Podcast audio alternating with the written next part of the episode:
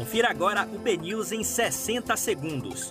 Um boletim de notícias dinâmico e informativo para você ouvir a qualquer momento, em qualquer lugar.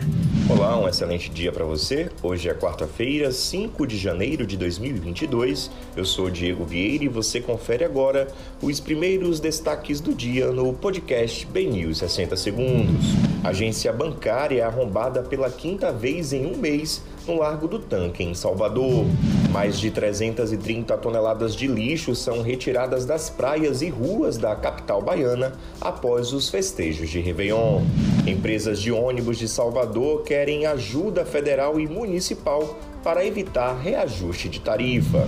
Enchentes na Bahia provocam estragos na produção rural e também no bolso do consumidor. Vice-prefeito de Maraú reclama de ser cobrado pela população. Explosão de casos de Covid pode ser mascarada por apagão de dados. Lula e Gleisi citam Espanha como exemplo e falam em revogar reforma trabalhista. Parlamentares dos Estados Unidos e Europa pedem que JBS seja investigada por desmatamento.